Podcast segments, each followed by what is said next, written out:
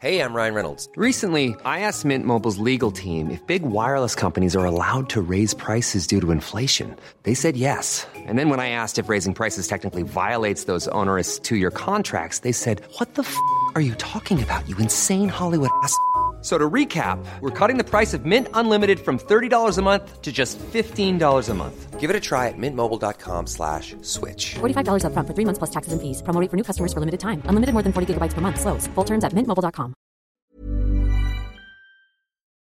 Chers auditeurs, Dear listeners, bonjour. welcome in Comme d'Archi Podcast Season 3 Saison 3 dans le monde fascinant des architectes. and in the architectural projects. Je suis Anne-Charlotte Deponte, passionnée d'architecture et docteur des universités en histoire de l'archi. I am one of the spokespersons of Anne Charlotte, who is a PhD in architecture history. Merci Thank you d'être avec moi aujourd'hui. to be with us today. Et And maintenant, now, lundi en français, place au talent. and Wednesday, let's talk projects. In English, of course. Bienvenue dans Comme d'Archi.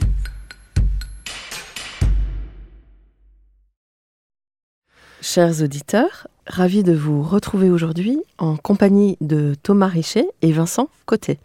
Bonjour Thomas, bonjour Vincent. Bonjour. Charlotte. Bienvenue dans Comme d'Archi. Vous êtes architecte, urbaniste, paysagiste et à la tête de l'emblématique agence Richer et Associés. Votre approche à l'agence se définit comme contextuelle et globale. D'ailleurs, vous touchez quatre grands champs d'intervention les bâtiments, bien sûr, la ville et les quartiers, les espaces publics et les paysages, les transports. À ce sujet, vous venez de livrer une ligne de tramway fort importante dans le paysage du Grand Paris, la ligne Paris-Orly. Vous vous définissez aussi avec les chiffres 35, 100, 24. Vous allez me dire si c'est toujours euh, d'actualité. Donc 35 ans de pratique ardente, 100 collaborateurs, 24e Société d'architecture française, classement 2020 du magazine DA. Mais ce chiffre a sans doute changé parce que ça vient, le nouveau classement vient de sortir. Absolument. Quel est le verdict? Absolument, oui. Le dernier classement dit 18. Ah, Sauf donc, erreur. vous, hein, donc vous avez gagné 6 places. Six places, oui, oui, oui. Et puis les autres chiffres, évidemment, il y en a qui changent. hein. Les 35 ans, on doit en être à 37 en vrai aujourd'hui. On est Ouais. plus 100, on est 115 au dernier pointage. Et voilà, donc la, Euh, Voilà. la vie, la vie va. On va commencer par le début. Quels sont vos parcours respectifs? Quelles ont été vos jeunesses respectives? Où s'est ancrée votre envie d'architecture? Et quelles ont été vos études? On commence par vous, Thomas Allez, j'attaque. Alors, envie d'architecture, c'est quelque chose qui est apparu, je devais avoir, je sais pas, euh, 20 ans, oui. Euh, J'étais en école d'ingénieur parce que c'était euh, le chemin familial tracé et je me suis dit, bon, mais voilà, c'est bien, mais qu'est-ce que j'ai envie de faire? Et il m'a semblé que l'architecture, euh, c'était quelque chose où je pouvais répondre à mon envie de voir ce que je fais. C'est un métier où on fait ce qu'on voit, donc on voit ce qu'on fait. Et puis, eh ben, je me suis rendu compte que je ne m'étais pas trompé euh, au fur et à mesure des années. Ça ressemblait à ce que je pouvais imaginer, même si ce n'était pas tout à fait la même chose, mais c'est pas grave. En tout cas, j'en ai été ravi euh, de façon tout à fait continue pendant des décennies. Mhm. Et donc Vincent, Ah ben moi, euh, tout autre chose, euh, puisque tout a commencé euh, dans le grand jardin qui avait des allures de parc de mes grands-parents, qui étaient passionnés de, jardinage. Et ben, en fait, j'ai eu cette chance de tout petit de vivre dehors, au milieu de, cette nature, avec toutes les, composantes d'une espèce d'Éden. une nature euh, de l'île de France Exactement, ouais, euh, quelque part en banlieue, en Île-de-France.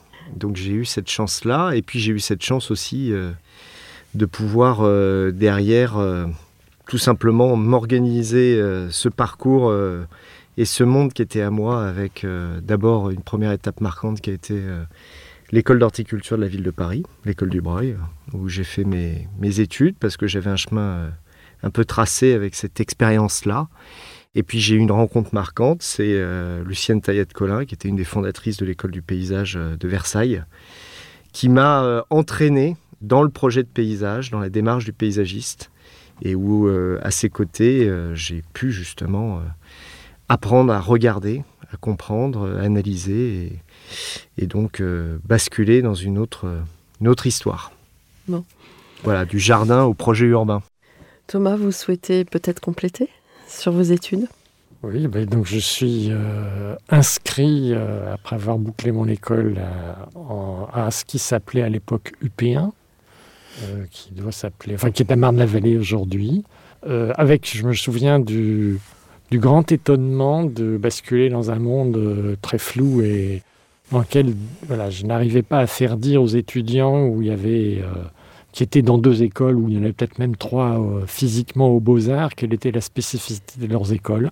Impossible d'avoir plus d'informations que oh mais non mais là où je suis c'est bien viens bon oh, Mais Marne-la-Vallée, c'était l'école du territoire déjà? Non. Ah, en ce temps-là c'était UP1 UP1 en Ouais. fait c'était euh, une école qui était orientée pratique professionnelle ça je l'ai compris après et il se trouve que je suis tombé sur quelque chose dans lequel je me suis retrouvé c'était une école où par exemple une des règles était qu'on dessinait sur calque c'est en ça que ça avait déjà un rapport avec une pratique professionnelle où on produisait euh, à l'encre noire sur du calque de façon à ce que ça puisse se reproduire en héliographie quand d'autres, euh, je l'imagine en fait parce que j'ai jamais vraiment constaté, mais travaillaient encore en lavis sur du canson et dessinaient pas vraiment la même chose. Mhm. Ouais. Alors on était en 78, je pense. Ouais. Oui. Bon, donc, Oui, la sortie du système Beaux-Arts euh, était progressive. Elle était progressive. Il y avait encore, Ouais. il y en a certaines écoles qui s'appelaient quand même unité pédagogique parce que Mhm. visiblement école c'est un mot trop simple. euh, en participaient encore et puis d'autres non correspondaient à des fondations 68. Alors, comment vous avez commencé respectivement vos activités? Votre premier projet, Thomas, vous vous en souvenez? Euh, Peut-être que vous grattiez en agence Alors j'ai peu gratté en Ouais. agence. Oui. Mais euh, maintenant, très vite, je me suis placé dans une perspective de d'exercice, euh, j'allais dire en premier rang, en responsabilité, et je me suis associé avec Bertrand Dubus et Édouard François. Et puis, on a commencé à travailler des projets de logement. Bon, ben, le premier projet de mémoire était dans le 13e, rue d'Henrémy. Et puis voilà, il s'est raisonnablement enchaîné sans trop de trous dans le planning jusqu'à une livraison euh, dans les deux ans, je pense. Mhm. Et vous êtes restés associés tous les trois pendant longtemps? Alors, Édouard, au bout de cinq ans, je pense, euh, Forte personnalité forte personnalité, a trouvé la posture très ancrée dans le réel, euh, comme ne lui convenant pas tout à fait. Et donc, il est, il est parti vivre sa vie euh, que, voilà, dont tout le monde a entendu parler. Tant mieux pour lui, très bien. Euh, et puis, euh, je suis donc resté associé avec Bertrand Dubus jusqu'en 2008, je pense. Oui. Oui, donc euh, une longue collaboration. Une longue collaboration, tout à fait. Et peut-être que vous, vous pouvez expliquer un petit votre séparation ou non? Oui, en quelques mots. Euh, Ça fait partie de la vie des agences. Ça fait partie de la vie des agences. C'est étonnamment proche de vie de couple parce que c'est Oui. des vies où on partage beaucoup et puis euh, et puis il y a des moments où les, les chemins se séparent. Bon, moi j'avais très vite j'avais posé une, euh, une orientation internationale. Ça m'amusait euh, de ne pas travailler qu'en France. Il y a eu de grandes aventures asiatiques entre Singapour, l'ouverture d'une agence en Malaisie. Bon, et puis le constat vers, je sais pas quoi, 2006 par là, était qu'il y avait un écart important et que euh, des contributions complètement différentes au fonctionnement euh, de l'agence commune et que euh, voilà, c'était plus des bases équitables et qu'il fallait les réviser. Et puis, et puis euh, voilà. Je me souviens du jour où euh, un confrère qu'on connaissait tous les deux m'avait dit Mais tu sais, au point où vous en êtes, il faut vous séparer. Alors moi, ça me Vous ne l'aviez pas envisagé? Non, non, non, moi il me semblait que voilà, on était dans une logique. euh, Oui. On devait pouvoir trouver une logique de, de réinstallation d'une association. Bon, mais il me l'a dit, donc j'ai réfléchi et effectivement c'était ça qu'il fallait faire. Ouais. Voilà. Voilà. Et finalement, euh, vous êtes reparti? Ah bah oui. euh, Comme- alors je Ou vous oui, avez oui, continué J'ai continué, Oui. tout à fait. hein. Oui. Je dirais que physiquement et juridiquement, euh, j'ai racheté ses parts et poursuivi euh, la même société euh, Mhm. qu'a rejointe Vincent quelques temps après.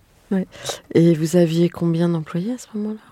Euh, déjà une bonne... Une quarantaine, je oui, pense. vous étiez déjà très installé.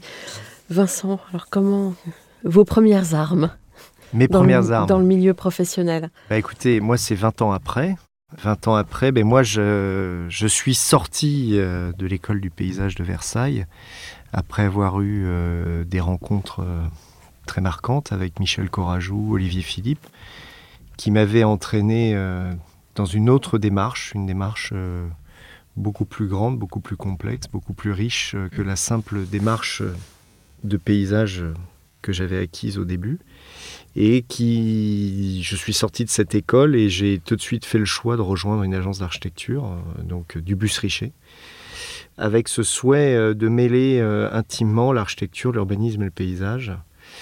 Donc voilà, je me suis éloigné de mes euh, volontairement et avec ce souhait surtout de poursuivre quelque chose que j'avais commencé avec Olivier Philippe notamment à l'école en quatrième année sur euh, cette place des infrastructures euh, et le paysage, et notamment comment on les installait, comment on les acceptait, et comment on les regardait différemment. Voilà. Alexandre Chemetov fait déjà tout un travail dans les années 80 qui m'avait euh, très intéressé, et euh, les paysagistes s'étaient saisis de ces questions-là, non pas dans une euh, forme contemplative seulement, mais aussi dans une forme de comment on peut l'installer de manière euh, concrète, de manière efficace dans la ville. Voilà. Alors on glisse justement vers le projet. Finalement, Vincent, vos projets sont ancrés dans la production de l'agence. Mhm, complètement. Est-ce que euh, vous pouvez tous les deux nous raconter l'histoire de ces projets? Alors oui, quelques repères dans l'aventure. On a mentionné le premier bâtiment qui est un bâtiment de logement euh, dans Oui. Paris tout simple. Il y a eu en même temps, je l'ai dit, un, un attrait pour l'international et puis pour l'échelle de, la ville, hein, échelle urbaine. Il y a eu quelques études urbaines du projet urbain qui a toujours été une échelle tout à fait importante. Et puis il y a eu euh, deux grandes évolutions euh, assez parallèles. Il y a eu euh, le fil asiatique hein, qui a été tiré avec d'abord une scénographie d'expo internationale en Corée, qui a été sur concours, qui avait été gagnée en 93, qui en fait a permis de faire avancer une candidature à l'ambassade de France à Singapour quelques mois après, un concours qui a été gagné, et puis donc euh, des passages réguliers par Singapour où il y avait des grues partout partenariat avec un architecte singapourien. Mm. Et puis, euh, voilà, là où il devait y avoir deux grues sur tout Paris euh, dans ces années-là, hein, 95, hein, le, constat d'une activité euh, trépidante sur le champ euh, de l'architecture en Asie du Sud-Est et l'idée que ça mérite d'aller regarder de plus près. Et puis après deux, trois voyages exploratoires, euh, l'identification de la Malaisie et l'installation d'une agence à Kuala Lumpur euh, qui a commencé par travailler sur quelques projets de réhabilitation de tours, qui était un sujet qui intéressait pas beaucoup les architectes en place, parce que pourquoi fatiguer à réhabiliter quand on peut faire du neuf, euh, être appelé à dessiner du neuf facilement. Et puis, euh, crise de 98, où les deux projets se sont arrêtés en 15 jours, et rebond sur activité d'urbanisme, sur lequel il y avait un grand projet de ville nouvelle, auquel on a été associé au moment où je terminais la conception de l'aménagement de la ZAC Vaugirard à Paris, face à un client, ça c'était, je tiens d'une réunion tout à fait étonnante, où une malaise euh, dans sa robe rose euh, brandissait euh, le bouquin de Krier sur architecture urbaine en expliquant à des Américains que oui, oui, oui, oui, la forme urbaine se dessinait. Et euh, les Américains disant mais non, mais non, market forces will determine the shape of the buildings. Et voilà, donc le grand plaisir de savoir répondre à, à un client qui avait une demande qui était très particulière localement. Bon. Mhm. Et puis qui a abouti à la commande de l'hôtel de ville de la ville nouvelle, qui a dû être livré, j'imagine, au début des années 2000. Donc ça, c'était toute cette filière euh, asiatique. Et puis parallèlement, il y avait quelques consultances sur lesquelles j'avais été appelé sur des sujets de la famille euh, transport dans la ville, qui ont abouti en 2000, de mémoire, oui, à une maîtrise d'œuvre de tramway au Mans. Donc ça, ça a été le premier projet d'une grande série. et sur lequel il y a eu un jeune paysagiste recruté, un certain Vincent Côté. C'était moi. Alors c'était en 2002, mais euh, t'étais pas loin. Et donc ça, euh, voilà, moi, je, c'était suite à un concours d'architecture, parce que ça avait été lancé, euh, ce qui était assez rare, ce qui était quand même un événement, qu'un projet de transport, c'était aussi de l'architecture, de l'urbanisme, du paysage. Et donc, il y avait eu ce concours d'architecture. Et moi, je suis arrivé donc pour le démarrer. Donc euh, grande aventure puisque c'est une aventure qui, euh, voilà, euh, l'agence n'avait jamais pratiqué cette discipline. Il y avait très peu d'architectes qui pratiquaient cette discipline. Le tramway de Nantes existait déjà voilà. depuis un certain temps. Oui, c'est, on, était, on est en deuxième génération en fait. Oui, en réalité. voilà. Il y avait Strasbourg et Nantes et Grenoble. Voilà, c'était les trois et de manière où l'architecte intervenait, mais de et manière. Bordeaux était, était, déjà dans le tuyau. Hein. et Bordeaux était dans le même, dans le même temps que Le Mans. Du coup, vous avez beaucoup regardé euh, comment c'était fait, cette on... première génération? On a regardé. Et on a surtout réfléchi. Ouais, ouais. On a surtout réfléchi parce Alors, que. Ça, y a, y a... moi, je me sens très souvent d'une génération différente que les collaborateurs avec lesquels je travaille, qui ont un réflexe référence. Il y a un sujet, on va chercher des références. Ouais. Bah non, moi je réfléchis. Mmh. Et c'est vraiment des approches différentes ça m'a amusé parce que je suis tombé il n'y a pas longtemps sur un papier de Paul Andreu euh, avec qui on avait un peu parlé, mais je ne sais pas qu'il avait écrit, sur ce réflexe référence sur lequel il écrit fort justement, ce que, un constat qu'on partage, c'est que quand j'étais étudiant, donc dans les années 80, il était impossible de manipuler une image. Il n'y avait que des livres avec des photos en général en noir et blanc qui étaient dans des bibliothèques. Il y avait éventuellement dans un coin de la bibliothèque une photocopieuse qui rendait l'image absolument illisible. Donc l'image n'avait pas du tout la présence qu'elle a aujourd'hui. Le fait mmh. qu'une image en couleur, c'est 150 par minute sans difficulté, il fut un temps où c'était totalement impossible. Bon, alors on pouvait faire des croquis, ok. Mais le croquis est un, un vrai acte d'analyse. On décortique, on réfléchit et on voit et on prend la mesure des choses. Alors que jeter un œil sur une image, euh, ben, on se fait jeter des paillettes dans les mirettes. Et, et alors? Et alors? Et moi, je suis aussi de cette génération euh, où, en effet, les images étaient euh, dans les livres. Il fallait aller euh, dans les bibliothèques.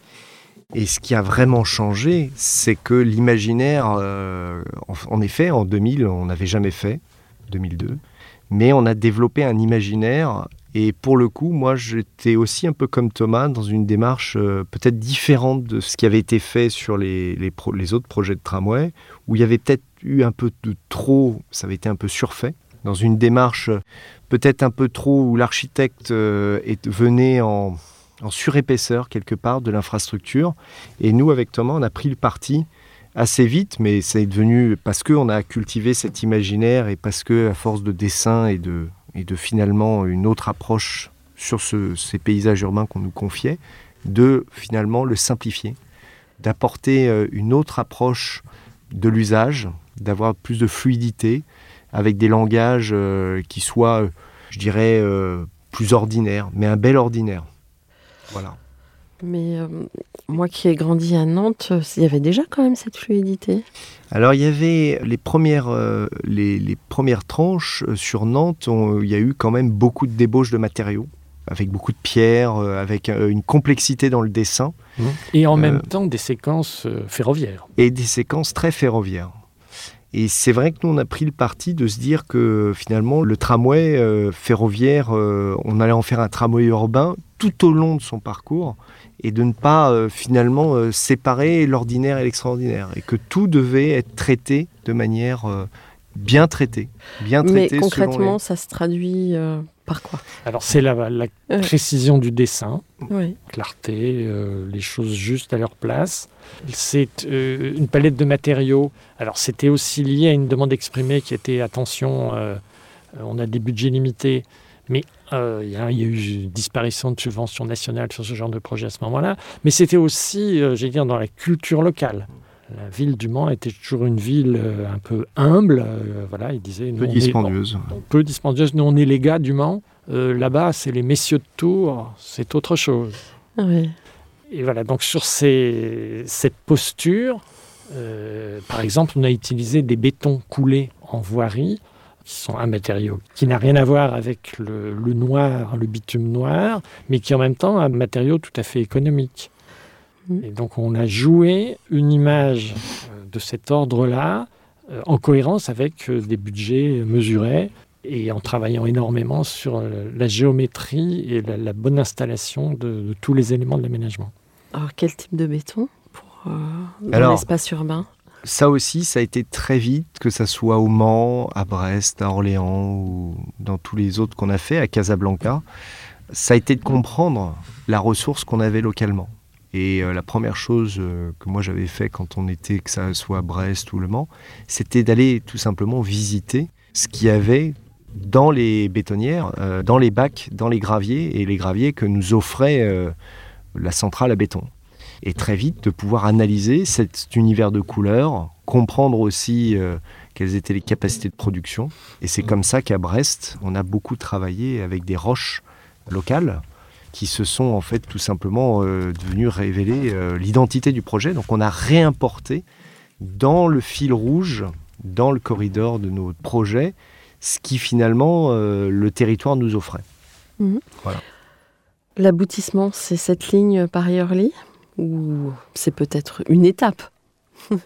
Euh, pour l'agence, ce n'est qu'une étape parce que, en effet, cette chance qu'on a eue ces dix années, 2002 à 2012, on a sorti euh, des très très beaux projets, euh, dont le qui s'étaient terminés notamment par le tramway de Tours, Casablanca.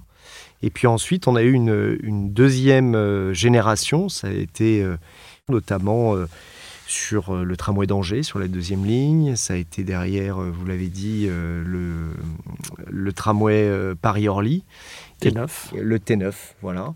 Et qui pour nous, euh, ça a été une autre approche où là, pour le coup, on a, on a été aussi beaucoup plus proche des décideurs euh, locaux dans la discussion avec eux, avec euh, l'organisation de transport Île-de-France Mobilité, pour justement aussi d'être plus juste dans la décision et dans le partage du projet.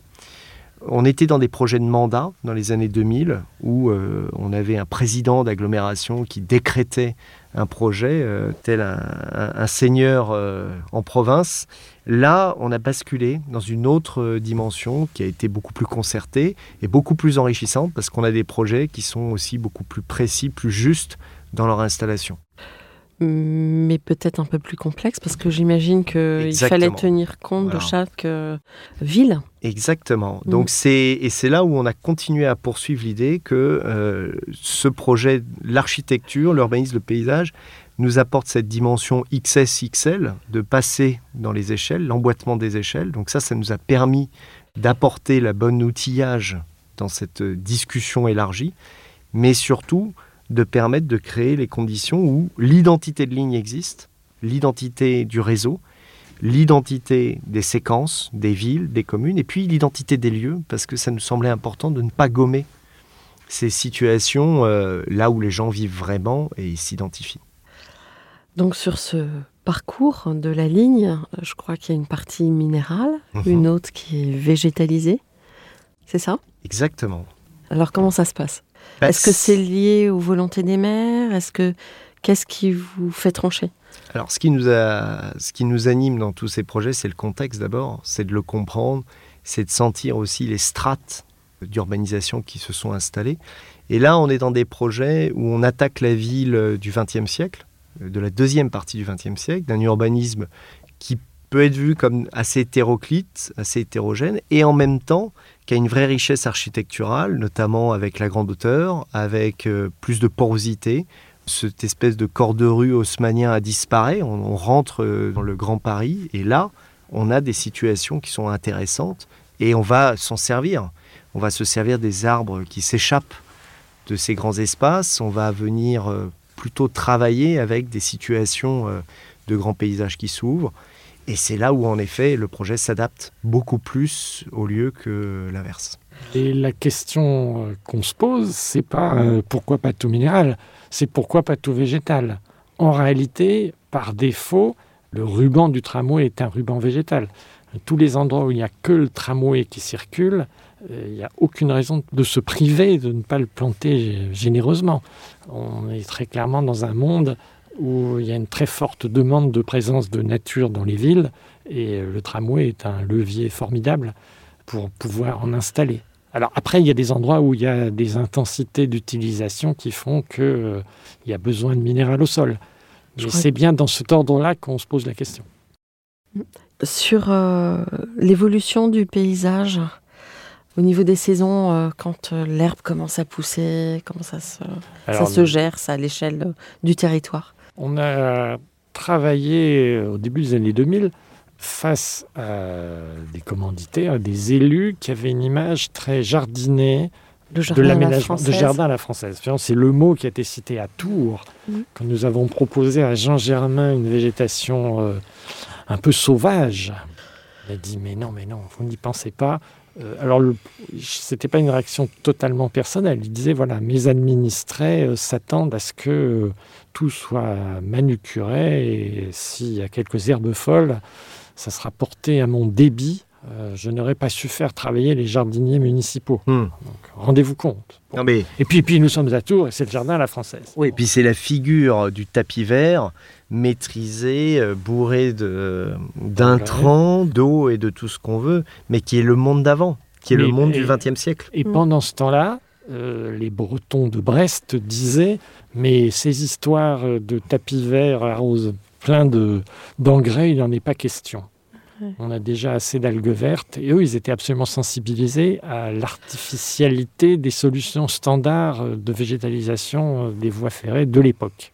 Et donc, nous avons beaucoup travaillé à enrichir ces solutions, à les naturer, en obtenant de nos camarades ingénieurs la construction de plateformes perméables qui permettent un contact avec le sol profond, en diversifiant la palette euh, végétale plantée en sortant du, gazon euh, standard et en ayant une vraie diversité, en mettant en place des campagnes de plantation test, en profitant de la durée des études pour avoir deux saisons, trois saisons euh, d'essais avec différents types de substrats, d'arrosage, de mélanges plantés, etc. Et faire fortement progresser euh, la naturalité des rubans verts des tramways. Il y a un aménagement euh, de place au niveau d'une gare du Grand Paris, il me semble, de mhm. mémoire. Vous pouvez nous en dire un peu plus? Alors, en effet, hein, là, je, partage pleinement euh, ce que vient de dire Thomas. Le, végétal n'est pas une variable d'ajustement, c'est la variable première de construction de ces projets-là. Et le ruban vert, est aussi une formidable espace de biodiversité, de fraîcheur, et l'aérologie de ces corridors sont rafraîchissants, naturellement. En même temps, tout n'est pas écologie dans un projet. Je pense que l'architecte, l'urbaniste, le paysagiste, doit se saisir aujourd'hui que on ne doit pas tout ramener à l'écologie. Et on a besoin aussi de sociabilité, de lieux, de plaisir d'être ensemble. Et pour ça, il faut refabriquer des grandes places des places majeures où on est fier de pouvoir euh, avoir euh, ces lieux de se retrouver. Et en effet, euh, on a constitué devant cette gare du Grand Paris qui est édifiée par l'agence King Kong, qui sont nos, confrères de Bordeaux, avec qui on a beaucoup d'attaches et de plaisir à être ensemble, un grand parvis, grand espace qui va permettre d'en faire un vrai lieu majeur du Grand Paris, avec une minéralité et minéralité volontaire parce qu'on aura envie et à cœur de s'y retrouver. Et euh, l'approche à Orly, comment les choses euh, se passent quand on arrive euh, en bout de ligne? Alors, ce tramway, en effet, c'est un, projet qui derrière se fait par séquence. Et l'une des questions, c'est à un moment donné comment on arrive, comment on s'arrête dans ce centre-ville d'Orly? Orly a, connu une urbanisation des grands ensembles. Euh, avec des projets de renouvellement urbain euh, très intenses euh, ces 20 dernières années. Et donc, le tramway, c'est une forme de parachèvement de cette politique de la ville, menée par des équipes municipales très courageuses dans cette transformation, à la fois une transformation de l'acceptation et en même temps de pouvoir remixer, réinventer des formes urbaines qui soient compatibles avec ces grandes hauteurs. Et là, le tramway, il vient s'immiscer jusqu'à un terminus qui est le centre-ville, euh, avec la place Gaston Viens, qui a été le, maire précédent de justement de cette transformation urbaine. Et là, il fallait modestement venir euh, s'installer comme sur une place de village, euh, de manière, je dirais, humble, voilà, dans un espace ordinaire. Et je pense qu'on a réussi le pari parce qu'il y a une vraie appropriation et c'est un lieu qui, je pense, les Orlysiens en sont très fiers. Un sacré parcours initiatique, tout ça. Vous avez encore ce type de projet d'aménagement dans le futur de l'agence, de prévu? Alors, il y a le petit frère de T9 qui s'appelle T10 qui Mm. est en chantier. Il y a aussi Le des tronçons T7. de, il y a du T7 qui lui est pas encore en chantier mais qui est- voilà, dont les études se prolongent. Il y a du T13 euh, sur les tables et puis il y a aussi quelques projets euh, dans cette euh, logique du tramway à la française qui nous amène à voyager. On a un sujet en construction à Liège, on a un sujet en étude à Genève, un autre en baie de Rio, sur la commune de Niterói, bon, qui n'est pas le site le plus désagréable à aller visiter et sur lequel réfléchir. Donc il y a, oui, oui, il y a euh, de l'activité sur ce thème qui se poursuit. Bon.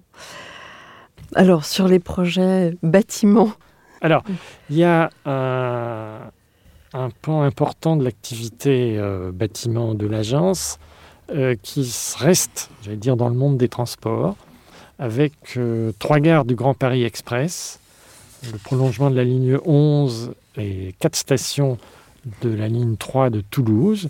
Donc une activité sur gares euh, et stations de métro euh, qui est euh, dans des phases euh, différentes. On est en étude à Toulouse, mais on est en, en chantier à Paris, sur les trois gares du Grand Paris Express, vous pouvez nous les citer? Qui sont celles de Champigny-Centre, de Brivilliers-Champigny et de Massy-Palaiseau. Là, on est dans cette phase euh, où on a dessiné, redessiné, et, euh, beaucoup réfléchi. Et puis voilà, donc il y a des, des volumes qu'on connaît par cœur. Et puis, clac, un beau jour, on les voit là. Ouais. En vrai, dans l'odeur du béton. Ça y est, et, et oui, c'est bien ce que j'imaginais. Et oui, je me suis dit qu'il y allait y avoir euh, du soleil euh, les beaux jours d'hiver. Et il y est, là, sur le quai, euh, à Brévilliers-Champigny, il y aura du soleil les jours d'hiver. Bon, belle histoire. Et euh, en dehors des gares En dehors des gares. Des flux. Alors, dans les, les bâtiments qui ont marqué, je dirais que voilà, les, les emblématiques récents, les trois premiers auxquels je pense sont le centre des congrès du Havre, qui a été livré euh, il y a déjà quelques années en fait, mais qui est un bâtiment qui réhabite euh, des halles qui stockaient le café hein, le long d'un bassin, euh, dans lequel euh, on a tranché pour installer euh, les, les grandes salles du Palais des Congrès Mhm. et les nefs euh, d'origine devenant lieu d'exposition. Oui. Euh, Il y a, avec Paul Andreu, qui a été une période importante de l'agence de partenariat pendant 10 ans, hein, 2008-2018, oui, Ouais.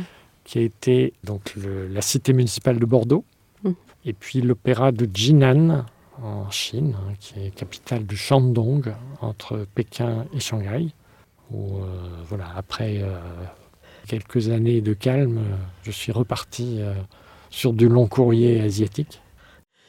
Vous continuez vos, vos candidatures, marché public.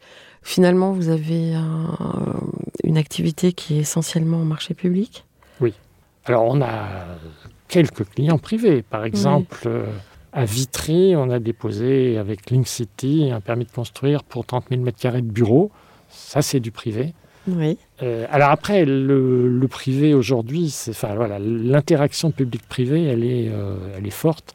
C'est du privé, mais dans le cadre d'un appel à projet Inventons la métropole du Grand Paris. Donc il y a- du public autour, bien évidemment.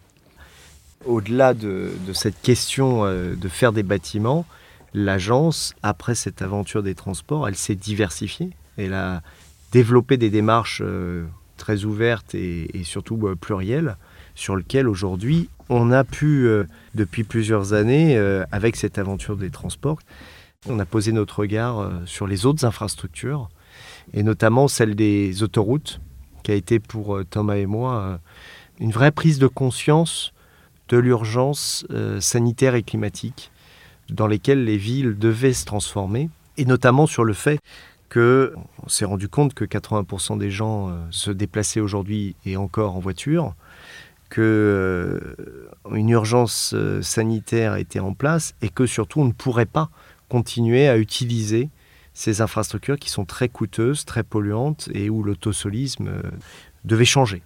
Et c'est à ce titre que voilà, on avait gagné la consultation, on faisait partie d'une des quatre équipes à gagner la consultation internationale des routes du futur on a euh, continué, prolongé notre réflexion et euh, avec cette ligne de conduite où l'autoroute et, l'autoroute urbaine est un oxymore et donc il faut réfléchir pour nous, mais surtout pour nos enfants, comment on va transformer demain euh, les villes par l'architecture, l'urbanisme de paysage, vers des systèmes de déplacement où l'autoroute urbaine sera transformée et réinscrite dans les réseaux de transport en commun.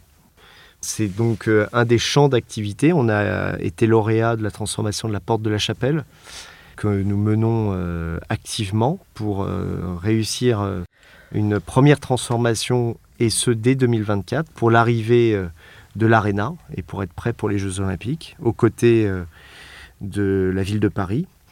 Et puis on travaille aussi sur un certain nombre de, projets de transformation, transformation portuaire sur le port du Havre où on nous a confié une mission sur l'île de la Citadelle, qui est la très grande île, qui est l'interface entre le port et, la ville, où là, euh, les équipes d'Edouard Philippe nous ont confié euh, la mission de regarder une transformation progressive de ces espaces.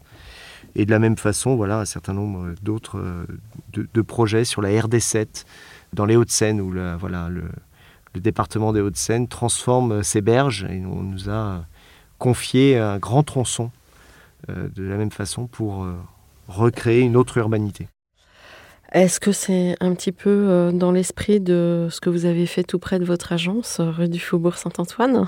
Alors pleinement, c'est euh, que ça soit les 500 mètres, allez 500 mètres peut-être, un kilomètre presque, du Faubourg Saint-Antoine, où on a pris beaucoup de plaisir à redessiner avec les ingrédients qu'Alphand nous a laissés dans ses précieux livres, où on a redessiné cette rue de 18 mètres de large dans lequel on est sur l'axe euh, de mobilité parisien entre le bois de Vincennes et la porte Maillot. Donc c'est un axe stratégique, notamment de déplacement décarboné pour le vélo. Donc c'était dans le mandat précédent d'Anne Hidalgo et euh, on a accompagné euh, Christophe Nadjowski justement sur ce tronçon qui est le plus étroit de l'axe à installer à la fois les bus, les vélos, installer aussi un autre dessin euh, de ce qu'est Paris avec des trottoirs amples, généreux. Un seul regret, euh, c'est qu'on n'ait pas pu euh, apporter une vraie nature rafraîchissante sur ce corridor qui est très sec, pour une raison simple, c'est qu'on a un métro et une voûte qui sont en dessous d'une nature qui n'aime pas l'humidité. Mmh. Donc on a un perméabilité, mais on est très fier du résultat et de son usage parce que ça marche très bien. Et les commerçants, là, ne se plaignent pas Non, ils se plaignent pas. Bon. Mais il y a eu un travail spécifique sur les livraisons, qui effectivement, euh, voilà, c'est un vrai sujet. Et c'est un sujet qui devient de plus en plus important parce qu'il y a des boutiques qui sont de plus en plus des espèces de vitrines complémentaires au site web pour à la fin vendre sur Internet. Oui. Mais quand même, euh, voilà, avec livraison par la boutique. Mais le dessin euh, final est, très respectueux du lieu et en même temps permet ces nouvelles pratiques et avec une vraie mixité euh, de, entre voilà, le piéton et toutes les autres formes de mobilité. D'accord. Donc la voiture, euh, en gros, c'est individuel, c'est en dehors des villes? Ben un peu, mais pas beaucoup. Et en dehors des villes. Non, non, c'est de réduire sa part le plus possible. Le plus possible. Le plus possible, partout où euh, les transports sont une vraie alternative. Et, paradoxalement, on défend l'idée que tous les territoires où la voiture est la seule alternative, il faut euh, bah, la soutenir malheureusement, tant qu'on n'a pas des transports adaptés. D'accord. Et euh, pour euh, les personnes euh, à mobilité réduite, pour la personne âgée qui habite le quartier depuis très très très longtemps, comment ça se passe avec les vélos? Parce que je sais que c'est une vraie question. Alors? Le, vélo n'a pas vocation à être hégémonique, même si on peut reprocher aux cyclistes moyen de le croire. Voilà, il y a une civilité du vélo qui mérite sans doute d'être euh, Un peu travaillé. un peu travaillée et réaffirmée. Oui. Voilà, bah, c'est un- bien que vous le disiez. ok. Il, il m'arrive en tant que cycliste euh, voilà, d'avoir des, des, des piétons qui se confondent en remerciements parce que je suis arrêté pour les laisser passer. Oui. Je trouve qu'ils n'ont pas remercié. Enfin, c'est pas... Et pour les trottinettes, vous avez aussi pensé euh, à ces mobilités-là? Là, en effet, on est dans une révolution des mobilités Oui. euh, où on est en train de basculer euh, dans un dispositif pluriel de mobilité où les gens euh, un jour sont en transport, le lendemain en vélo. Je crois on- ça cache quand même le fait que la voiture reste dominante. Oui. Voilà, ça faut bien l'avoir en tête. Et la deuxième chose, c'est que euh, il y a un besoin et euh, une volonté euh, d'une nouvelle génération de plus de liberté. Et pour ça que ces mobilités qui, apparaissent, hein, moi j'ai fait de la trottinette quand j'étais gamin, montrent aussi une envie euh, du désir de, liberté. Et donc il ne faut pas les arrêter, il faut offrir euh, ces possibilités-là.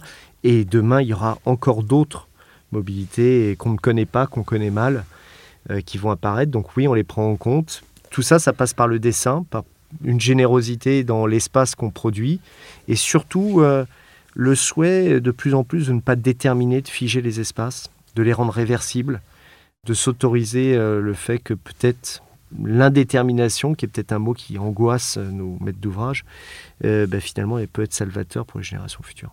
La, la flexibilité est indispensable, Ouais. puisque voilà, les- je ne serais pas surpris si on savait mesurer le fait qu'il y a aujourd'hui quatre fois moins de trottinettes à Paris qu'il y a deux ans. Exactement. Ah oui. Hmm. Alors justement, comment imaginez-vous le monde de demain? Alors, le monde de demain. Euh, Vincent l'a dit tout à l'heure, il l'a il l'a- il l'a dit pas à propos du monde de demain, mais à propos du monde de son enfance. Il a parlé d'Éden. Oui. Et ben nous, c'est clairement euh, l'avenir désirable auquel euh, nous nous devons et nous avons fortement envie de travailler. Le jardin d'Éden, c'est la mémoire dans- humaine de l'époque où euh, on vivait en chasseur-cueilleur euh, dans un monde où il suffisait euh, de tendre le bras pour ramasser sa nourriture et la journée était terminée. Voilà, nous nous sommes persuadés qu'une transition environnementale bien menée devrait nous permettre de retrouver des situations proches. On, dit voilà, civilisation des loisirs, bah, ça ressemble à ça, non? Alors évidemment, ça suppose d'avoir retrouvé une harmonie avec la nature, de lui laisser sa place, de vivre avec elle et pas contre elle. Mais là, il y a un très grand champ de travail qui nous semble euh, un but formidable. Retrouver le jardin d'Éden. Et pour le retrouver, ce jardin d'Éden, c'est aussi euh, de revenir peut-être aussi euh, au lieu où les gens vivent pour qu'il y ait cette prise de conscience collective que le changement, il va se faire. euh, quand on parle de résilience climatique, on, on pense tout de suite à des changements qui viennent par le haut avec des, très grandes euh, idées. Mais nous, on est persuadé que le changement, il viendra euh, par là où les gens habitent, de façon très bottom-up, de manière euh, très localisée, très contextualisée et dans des situations où il y a une prise de conscience, personne après personne, d'une situation. Et le changement climatique, pour nous, là, on est lauréat d'un appel à manifestation d'intérêt que l'ADEME a lancé sur la résilience climatique. Et nous, on a attaqué le sujet par le bas. Et on l'a appelé rue commune, parce qu'on pense que la bonne échelle d'appropriation de ces questions-là, de ce changement, de ce jardin d'Éden qu'il faut réinventer, se fait dans la rue, se fait même pas à l'échelle du quartier et se fait avec les habitants, là, à l'instant T, et de manière progressive, en leur proposant la plus petite échelle de transformation, bah, de la mener, puis de la reproduire si ça marche, et un peu comme une espèce de, de contamination, puisque c'est voilà, d'une approche virale de notre métier, Un bon virus. un bon virus, on puisse déployer, redéployer euh, finalement euh, cet univers dans lequel une sociabilité, voilà, et un environnement, donc une transition pour moi sociétale et environnementale, les deux vont de pair, puissent venir se déployer euh, de manière plus Vous, large. vous pouvez nous citer des exemples parce que là j'ai eu un petit commentaire sur notre page Instagram en disant que les architectes euh, parlaient de leurs idées et que ça s'évaporait comme des mantras. Enfin, j'ai eu un... voilà. Et du coup, comment vous pourriez l'illustrer ça, ce que vous venez de dire? Euh, sur la rue commune, Il y a des dispositions de règles d'usage d'abord. Hein, euh, un peu moins de place à la voiture, ça permet de libérer beaucoup de choses, de donner plus d'espace aux piétons ou de partager des espaces piétons-vélos. Ça recroise, euh, ça suppose une civilité euh, Oui. des, des mobiles les plus rapides. Euh, et, euh, et puis il y a la présence de la nature, qui est un élément tout à fait important. On peut planter beaucoup plus que ce qu'on fait aujourd'hui.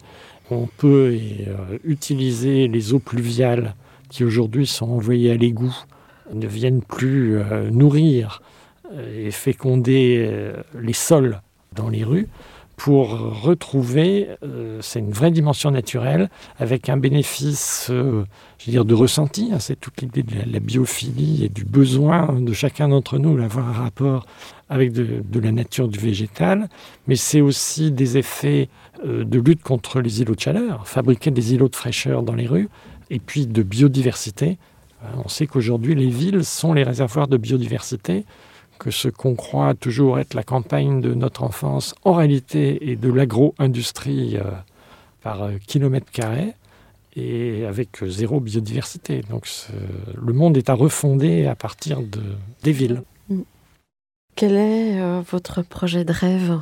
Est-ce que vous, Thomas, vous, vous rêvez à quelque chose à l'échelle de l'architecture pour le coup?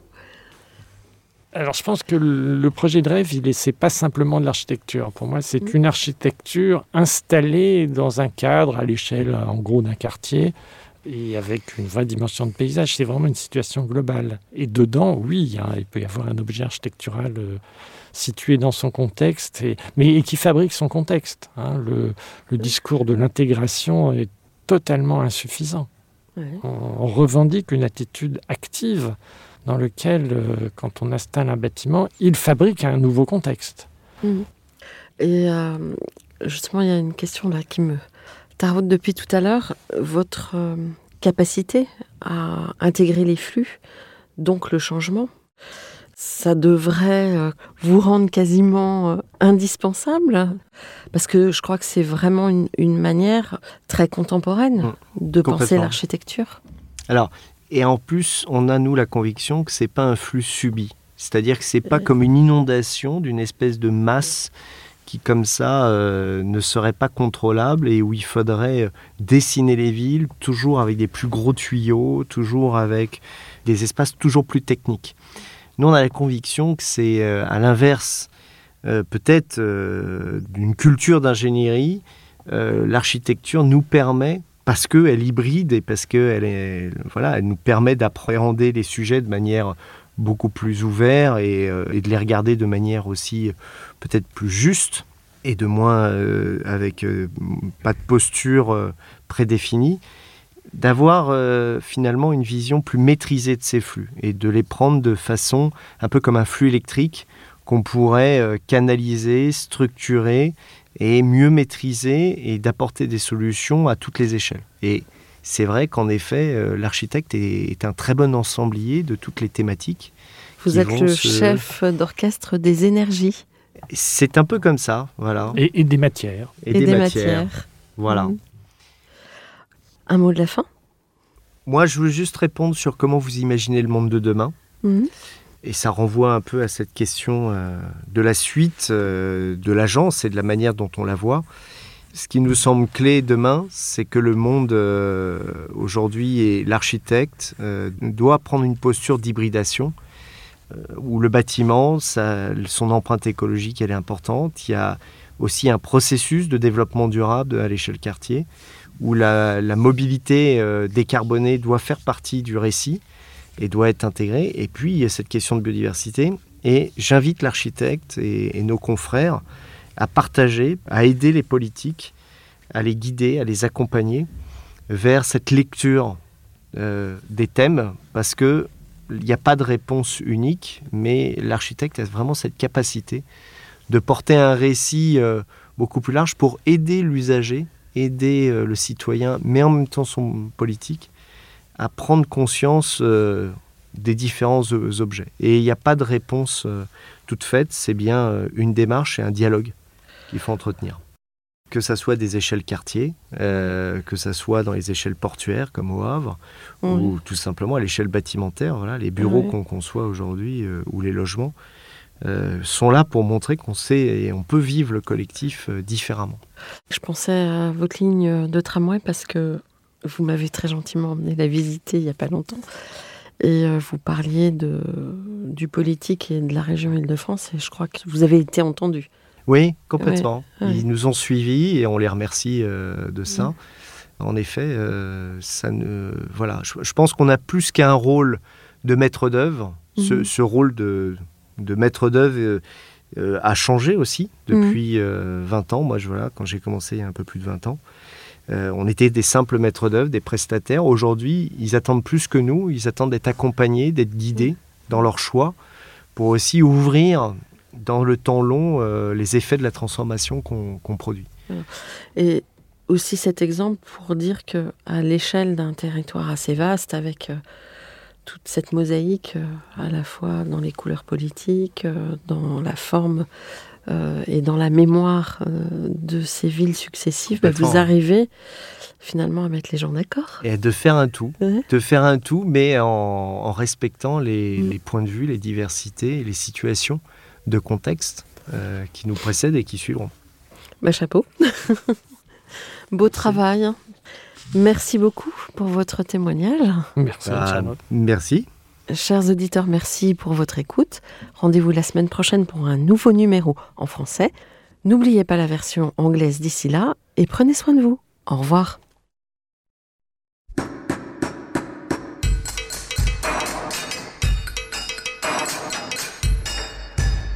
Chers auditeurs, merci pour votre écoute. Merci à Julien Rebourg, réalisateur, qui nous accompagne sur la partie son. N'oubliez pas de retrouver nos sujets en avant-première sur Instagram à l'adresse at.